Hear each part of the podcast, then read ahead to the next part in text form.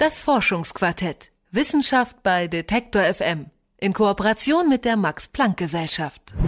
Die CO2-Uhr vom Mercator Research Institute zeigt, wie viel Zeit wir noch haben, um die Erderwärmung auf unter 2 Grad zu drücken. Bei aktuellem CO2-Ausstoß bleiben uns demnach noch circa 25 Jahre.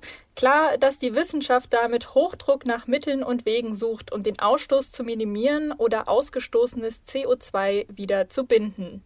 Professor Tobias Erb ist Direktor am Max-Planck-Institut für terrestrische Mikrobiologie in Marburg und leitet ein besonders spannendes Forschungsprojekt in diesem Bereich.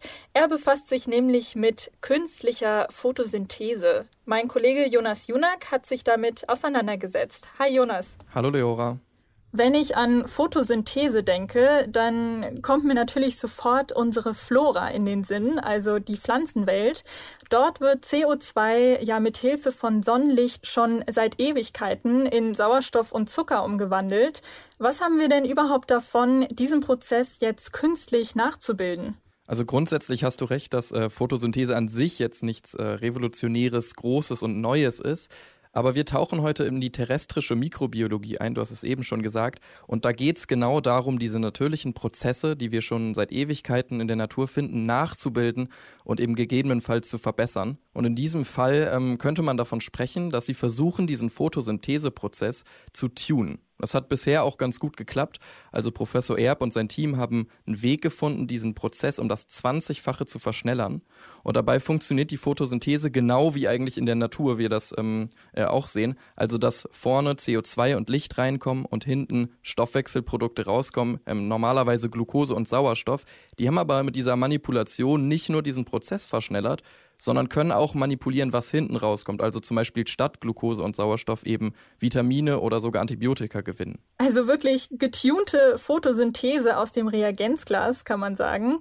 Wie genau kann man sich diesen Forschungsprozess denn vorstellen? Also wie schafft man es, diesen uralten Prozess so sehr zu beschleunigen? Da wird es dann ähm, ein bisschen kompliziert. Das Ganze fing nämlich mit einem Enzym an, das Rubisco heißt. Das ist ähm, übrigens mengenmäßig das häufigste Protein, was wir auf der Erde finden. Und es kommt zum Beispiel in Algen vor und kann eben, wie ich schon gesagt habe, CO2 ähm, in Zucker zum Beispiel umwandeln. Leider ist dieses Rubisco, dieses Enzym, relativ langsam damit. Also das bindet so fünf bis zehn CO2-Moleküle pro Sekunde. Und Tobias Erb und sein Team haben sich das angeguckt und sich dann eben auf die Suche gemacht nach irgendwas, was da besser funktioniert. Denn dieses Rubisco ist nicht nur langsam, sondern auch ein bisschen fehlerhaft. Also es nimmt hier mal ein Sauerstoffmolekül aus Versehen statt einem CO2-Molekül. Und die haben tatsächlich was gefunden, nämlich ein richtiges Turboenzym, wenn man so will. Das heißt CCR. Und ich hatte aber auch eine Frage an ihn, nämlich, wie kann man sich das vorstellen, einfach so auf so ein Enzym zu stoßen? Wie findet man so ein Enzym? Was in der Biologie sehr viel gemacht wird, ist, äh, sich anzuschauen, was für Stoffwechselleistungen können verschiedene Organismen. Und äh, wir sind Mikrobiologen, das heißt, wir interessieren uns dafür, was können alles, äh, was können Mikroorganismen alles in der Natur machen. Und unter diesen ganz normalen, sagen wir, analytischen Forschungsarbeiten, wo wir uns nur mal darum interessieren, was passiert da draußen in der Natur, haben wir ein neues CO2-fixierendes Enzym gefunden. Und das ist interessanterweise 10 bis 20 Mal schneller als das, was die Pflanze selbst verwendet in der Photosynthese. Ja, wir haben es gerade gehört von Professor Dr. Erb. 20-fache Photosynthesegeschwindigkeit. Ich habe es eben auch schon mal gesagt. Das sind natürlich Zahlen und, ähm, und Einheiten, die regen dann irgendwie die Fantasie an, vor allem bei so einem Wissenschaftler. Ja, genau diese Frage stelle ich mir auch gerade. Also kann man das Potenzial dieses so schnellen CCR-Enzyms auch irgendwie nutzbar machen? Grundsätzlich nur von dem CCR-Enzym nicht direkt, weil das alleine so noch gar nicht lebensfähig ist. Äh, deswegen haben die Forscherinnen und Forscher in dem Team von äh, Professor Dr. Erb einen sogenannten Catch-Zyklus gebaut. Das ist ein Zyklus, der aus ganz vielen unterschiedlichen Enzymen besteht, die sich gegenseitig sozusagen am Laufen oder am Leben halten. Und wie das im Detail funktioniert, weil das auch eine bisschen komplizierte Geschichte ist, hat Professor Dr. Erb mir auch erklärt. Also im Grunde geht es darum zu verstehen, wie Kohlenstoffdioxid gebunden, umgewandelt wird. Und es war der äh, erste Schritt, den wir in diese Richtung gemacht haben. Wir haben uns überlegt, aus den ganzen Möglichkeiten, die Natur äh, bietet, können wir hier vielleicht einen Prozess zusammenbauen, der effizienter und schneller funktioniert als das, was die Pflanzen verwenden.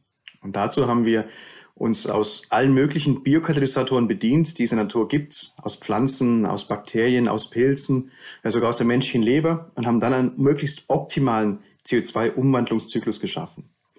Das war der erste Schritt, der sogenannte Catch-Zyklus, den wir 2016 dann äh, publiziert haben.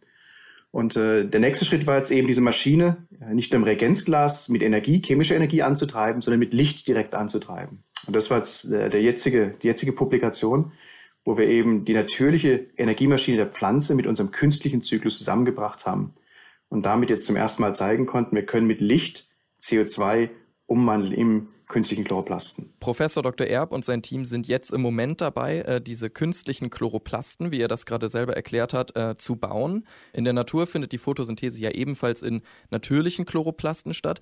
Bei Professor Dr. Erb sind das allerdings so kleine Tröpfchen, in denen diese künstliche Photosynthese dann abläuft, in denen dieser Catch-Zyklus eingebaut ist. Und das funktioniert bisher äh, ganz gut, im Labor zumindest. Er hat mir aber gesagt, dass das ganze Projekt natürlich immer noch mitten in einem Forschungsprozess steckt. Unser System ist momentan nur zwei Stunden stabil.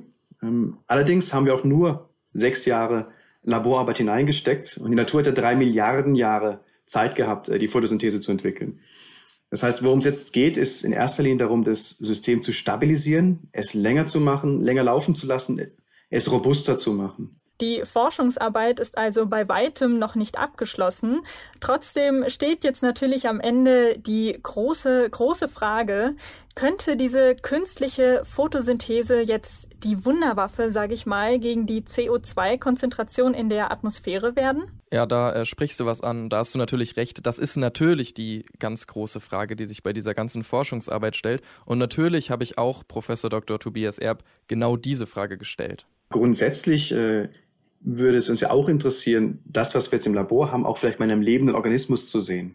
Das könnte ein Cyanobakterium sein, eine Grünalge, eine Blaualge, vielleicht sogar eine Pflanze. Und äh, wenn wir dann eben effizienter und schneller CO2 mit diesen äh, biologischen Systemen fixieren könnten, umwandeln könnten, dann hätten wir auch einen großen Schritt dahin getan, äh, CO2 effizienter aus der, aus der Atmosphäre äh, zu filtrieren.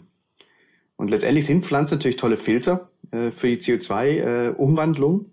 Äh, Sie sind aber eben nicht genug und nicht effizient genug, um das, was wir Menschen ausstoßen, äh, kompensieren zu können. Und hier könnte unsere Forschung auch einen Beitrag liefern, in Zukunft effizientere photosynthetische äh, Wege zu etablieren. Perspektivisch, ähm, wir haben es gehört, muss also noch einiges passieren, damit am Ende tatsächlich äh, die große CO2-Reduktion äh, stattfinden kann. Vielleicht ist es am Ende irgendwann möglich, diesen Catch-Zyklus in eine Pflanze, in eine Zelle zu integrieren und dann zum Beispiel, das ist natürlich Zukunftsmusik, aber zum Beispiel Algen zu züchten, die die 20-fache Photosynthese-Power von seiner Forschung haben. Und das wäre natürlich bahnbrechend. Also es würde dann auch ganz neue Fragen aufwerfen, wie zum Beispiel, wohin mit diesem ganzen Stoffwechselprodukt? Ich habe es eben gesagt, da kommt zum Beispiel Antibiotika raus, wir können Vitamine gewinnen, wir können natürlich klassisch Glucose gewinnen. Und wohin mit dem Ganzen, was dann am Ende bei diesen Algen rauskommen würde? Ähm, oder auch eine andere Frage, haben wir irgendwann zu wenig CO2 in der Atmosphäre, wenn jetzt auf einmal ganz viele Pflanzen sich vermehren, die diesen extrem starken CO2-Reduktionszyklus ähm, in sich tragen? Aber ich habe es eben gesagt, das ist natürlich Zukunftsmusik und bisher immer noch ein äh, Projekt, was wahrscheinlich noch ein paar Jahre in der Forschung stecken wird. Allerdings ein sehr, sehr vielversprechendes und interessantes Projekt. Photosynthese aus dem Reagenzglas, die dann auch noch 20 mal so schnell ist wie die natürliche in vielen Pflanzenarten. Das regt natürlich die Fantasie an, gerade wenn man an den hohen CO2-Gehalt in unserer Atmosphäre denkt worum es bei der Erforschung der künstlichen Photosynthese genau geht und wie weit das Team um Professor Tobias Erb vom Max-Planck-Institut für terrestrische Mikrobiologie in Marburg dabei gekommen ist, das hat mir mein Kollege Jonas Junak erklärt. Danke, Jonas. Gerne. Und vielen Dank an euch fürs Zuhören. Das Forschungsquartett gibt es auf detektor.fm und auch überall da, wo es Podcasts gibt. Ich bin Leora Koch und verabschiede mich damit. Bis nächste Woche. Tschüss.